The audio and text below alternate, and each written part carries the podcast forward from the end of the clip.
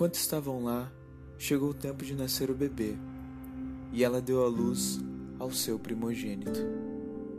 Envolveu-o em panos e o colocou numa manjedoura, porque não havia lugar para eles na hospedaria. Havia pastores que estavam nos campos próximos e durante a noite tomavam conta dos seus rebanhos.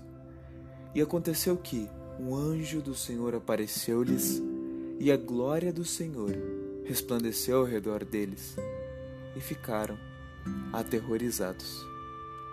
Lucas 2, versículos 6 ao 9. Fala, meus queridos, como é que vocês estão?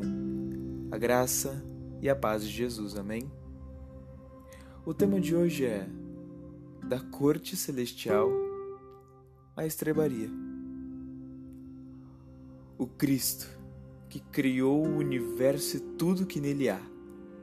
Não teve sua recepção física no mundo como merecia. Aliás, não se esperava algo tão inadequado, insalubre nem mesmo para qualquer outro ser humano, quanto menos para o nosso Salvador. Romantizamos a estrebaria e a manjedoura em presépios e esculturas, mas certamente o aroma e o desconforto deviam ser bem desconfortáveis.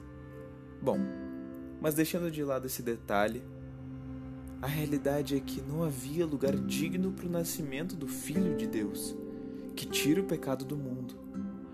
Mas, pensando bem, essa é justamente o contraponto divino, o processo do esvaziamento, das insígnias deixadas, de provadas mazelas passar pelas agruras e entender a dependência do Pai nas próprias carnes.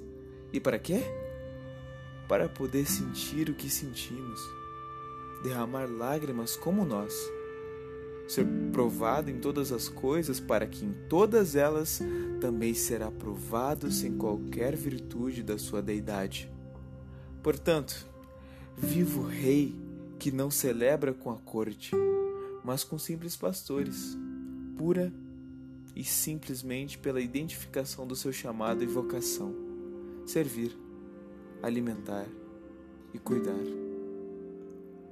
Essa é mais uma mensagem com amor ao seu coração, em nome de Jesus.